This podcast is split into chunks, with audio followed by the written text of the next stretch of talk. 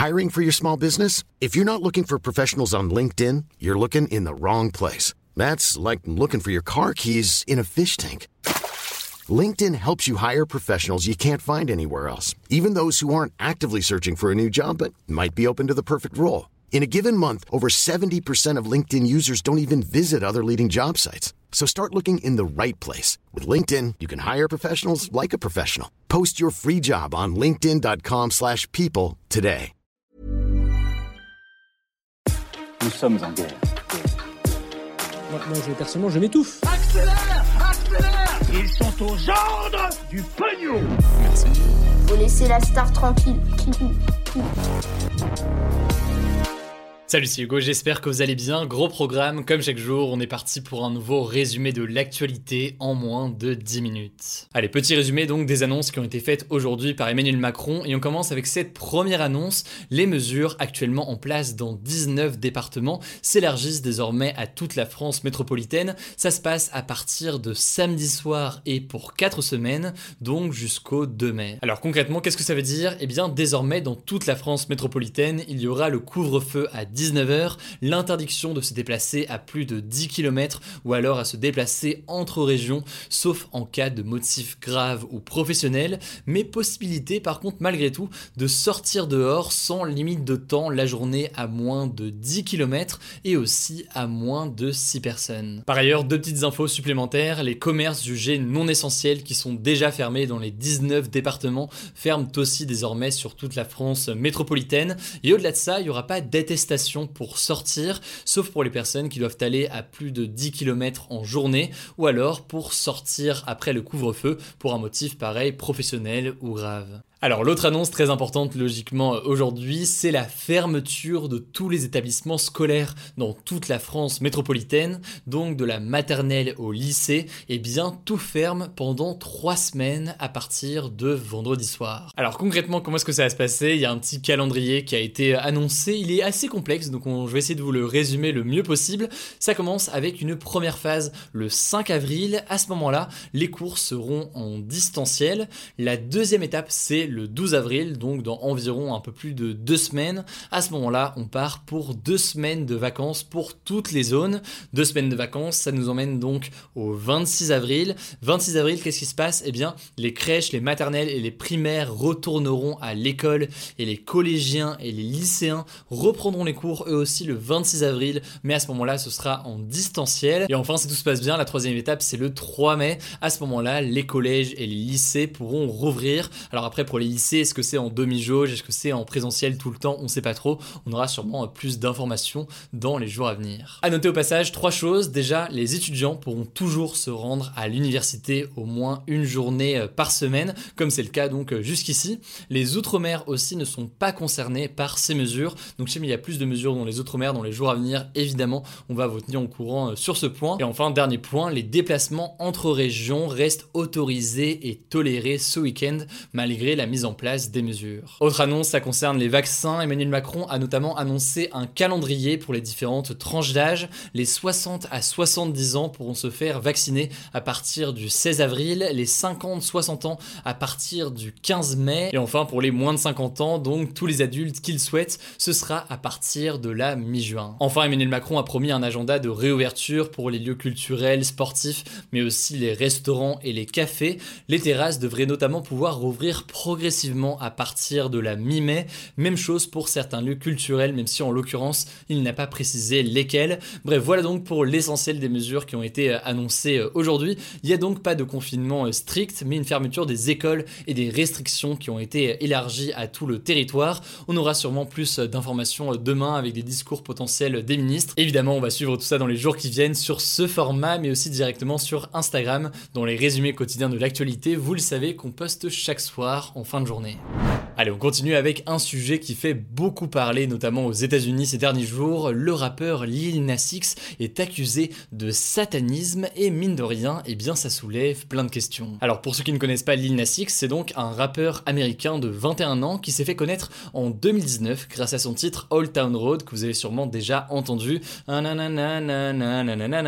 voilà, vous, connaissez, je pense, la musique en général. Et si je vous en parle aujourd'hui, c'est parce que en ce moment, eh bien Lil Nas X fait beaucoup polémique aux États-Unis, et ce notamment à cause de son dernier clip sorti il y a quelques jours, Montero. Alors je vous la fais courte, mais on y voit Lil Nas X se faire séduire dans le jardin d'Éden, une référence à la Bible donc, et ensuite descendre en enfer pour faire, disons, une danse sensuelle à Satan. Alors ce clip a fait énormément parler aux États-Unis et il n'est pas du tout passé auprès d'une partie des Américains qui y voient une provocation vis-à-vis des chrétiens et qui estiment que Lil Nas qui a un public assez jeune, pervertit d'une certaine façon les enfants avec ce genre de clip. Mais en l'occurrence, l'artiste ne s'est pas arrêté là puisqu'il a annoncé dans la foulée la sortie d'une paire de baskets, les Air Max 97, baptisées Satan Shoes, donc littéralement les chaussures de Satan. Alors cette paire reprend très clairement des références sataniques comme le fameux 666, mais surtout elle contient une goutte de sang humain dans chaque semelle. D'ailleurs ce n'était pas du tout du goût euh, de Nike qui a porté plainte contre la société qui a travaillé avec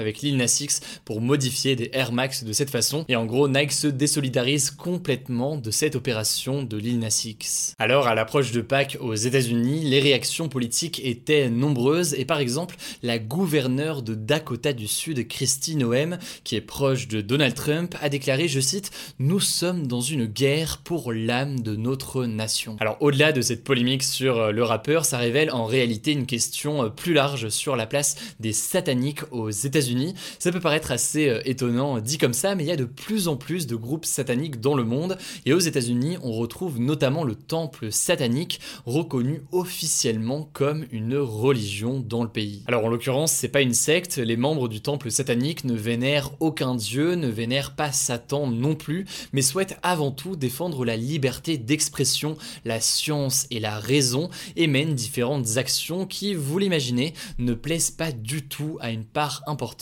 des Américains très chrétiens. Bref, quoi qu'il en soit, sur cette polémique, eh bien, Lil Nas n'a pas souhaité s'excuser, il s'est même plutôt amusé de la situation.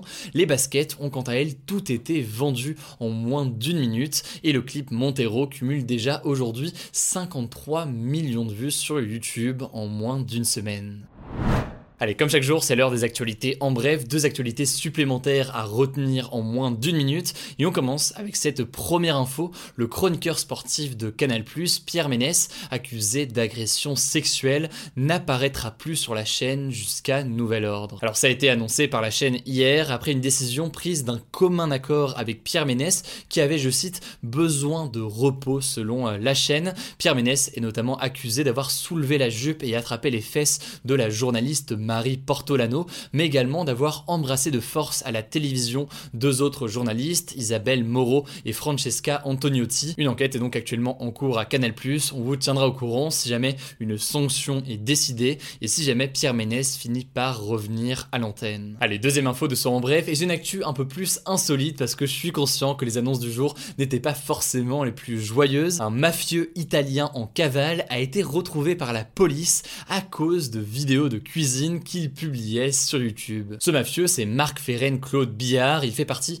de la célèbre mafia italienne la Ndrangheta. Il était recherché tout simplement pour trafic de drogue et depuis 2014, il était tranquillement en République dominicaine où il tournait des tutos de cuisine italienne dans sa maison sans montrer sa tête. Le truc en l'occurrence, c'est que les autorités italiennes ont reconnu ses tatouages sur le bras et donc ils ont pu remonter sa trace et l'arrêter sur place. Voilà, donc euh, méfiez-vous, hein, on vous conseille de verser un peu de cocaïne ou alors de cannabis dans votre fondant au chocolat, c'est peut-être que vous regardez non pas un youtubeur cuisine, mais plutôt un mafieux derrière son écran.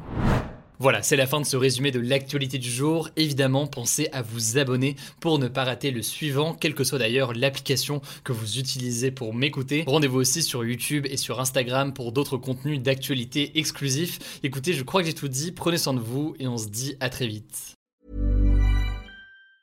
Mom deserves the best, and there's no better place to shop for Mother's Day than Whole Foods Market. They're your destination for unbeatable savings, from premium gifts to show-stopping flowers and irresistible desserts. Start by saving 33% with Prime on all body care and candles. Then get a 15-stem bunch of tulips for just $9.99 each with Prime. Round out Mom's menu with festive rosé, irresistible berry chantilly cake, and more special treats. Come celebrate Mother's Day at Whole Foods Market.